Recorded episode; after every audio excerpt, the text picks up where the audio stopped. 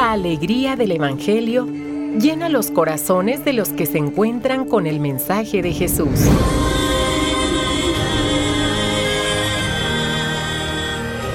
El Evangelio de hoy. El Evangelio de hoy. En voz de Monseñor Sigifredo Noriega Barceló. Escuchemos.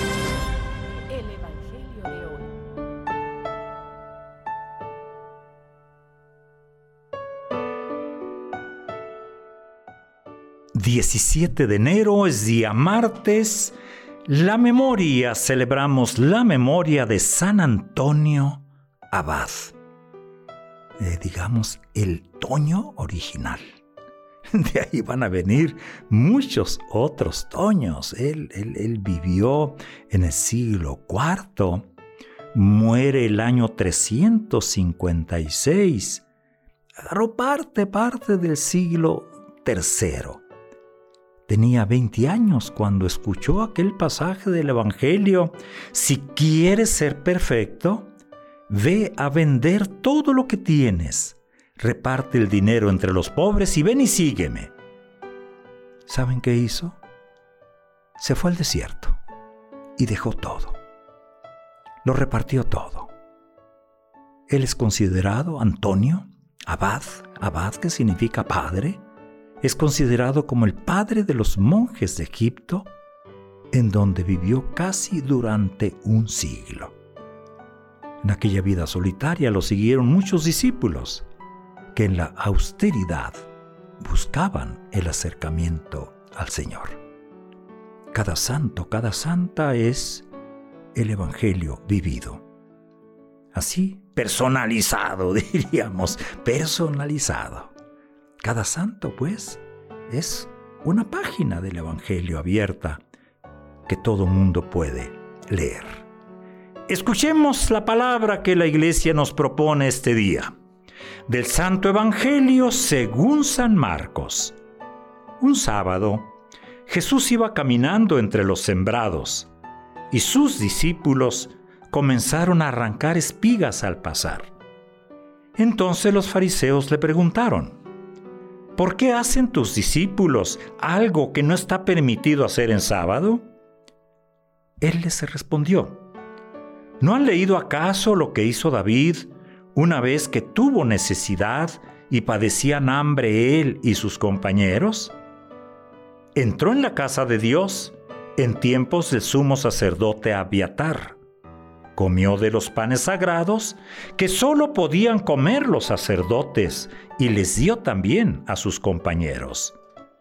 Luego añadió Jesús, el sábado se hizo para el hombre y no el hombre para el sábado.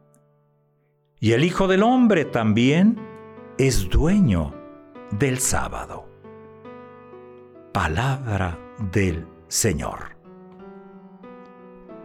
Seguimos escuchando el Evangelio según San Marcos, que nos va a acompañar todos los días entre semana, de aquí hasta que empiece la, cuaresma y después de Pentecostés, unos días después también. Pues bien, Marcos va presentando a Jesús y lo va presentando en relación a la vida de cada día y la vida de cada día tenía muchísimos elementos religiosos. Si ayer fue el ayuno, hoy es el sábado, que era una de las instituciones religiosas más antiguas, más queridas, más celebradas. Por eso eh, es comprensible que los fariseos cuestionen a Jesús. ¿Por qué? Porque ven que sus discípulos no están procediendo adecuadamente. Y, aquí hay también un poco de veneno, ¿eh? Y es que los discípulos van a criticar también a su maestro. ¿Qué es lo que piden? Que mire a los demás para condenarlos e indirectamente él mismo se condena. La respuesta de Jesús los invita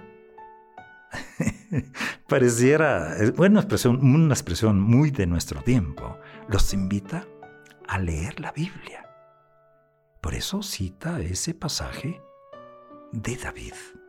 Y ese es el, es el, es el del texto breve que hoy escuchamos, en el cual meditamos y hay muchas, muchas enseñanzas.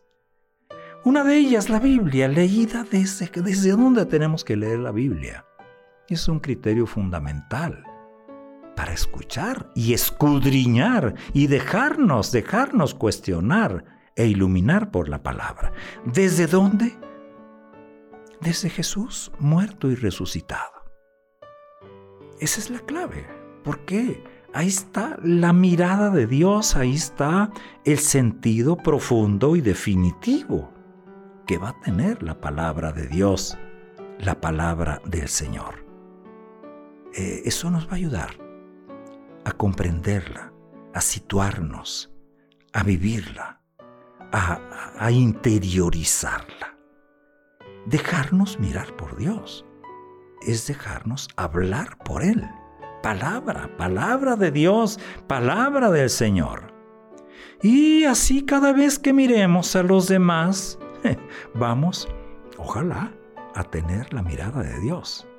Y no va a ser para condenarlos, y vaya, ¿eh? cuántas veces alzamos la cabeza y es para criticar, para murmurar. La mirada de Dios. Por eso Él ve de diferente manera el sábado.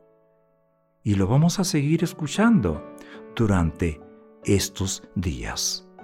Qué importante pues es, es para nosotros aprender a leer la Biblia, así como lo hizo San Antonio en el desierto. No hay lugar mejor ¿eh? que la humildad. no hay espacio mejor que la humildad. Y esa te la proporciona quién? Pues obviamente el Espíritu Santo. Solamente Él, pero necesitamos el silencio, el silencio exterior. Pues bien, ¿qué descubre Antonio? ¿Qué tenemos, somos invitados a descubrir hoy nosotros? Pues el valor central de la vida. Ahí está, eso es lo que importa en el día sábado. Es una institución, claro, Jesús la respetaba, pero no compartía el que se echara a perder el sábado con ciertas tradiciones, ciertas costumbres que, en lugar de ayudar a profundizar en su sentido original, apartaba de ese sentido original. Recordemos que la ley del sábado había surgido para que las personas fueran más libres, pudieran vivir más felices. Sin embargo, pues son tantos siglos que en tiempos de Jesús, pues ya muchas personas, especialmente los jefes religiosos, lo habían olvidado. A lo mejor por ignorancia, muy probablemente también por conveniencia. Pidámosle hoy a nuestro Señor que, que nos dé esa mirada esa mirada especial.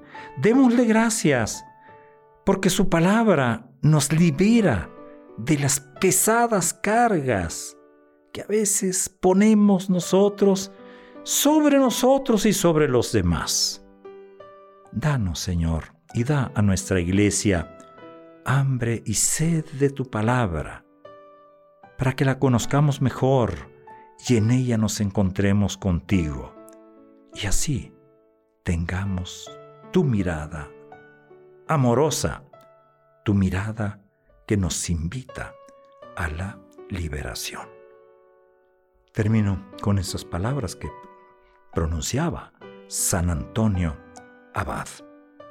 Quien trabaja un trozo de hierro, piensa de antemano qué es lo que quiere hacer con él. Una hoz, una espada o un hacha de la misma manera, nosotros debemos preguntarnos cuál es la virtud que deseamos alcanzar para no agotarnos en vano. Lo que hoy llamaríamos, hasta ahí las palabras de San Antonio, lo que hoy eh, llamaríamos, eh, cuál es lo fundamental, qué es lo que queremos, cuál es el proyecto y por eso mismo, cuál es el sentido que queremos darle a la vida. Es día martes San Antonio. Ruega por nosotros. Felicidades a los antonios que celebran este día. porque hay muchos Antonios en el calendario. Uno de ellos, quizá el más conocido, San Antonio de Padua. Buen día martes.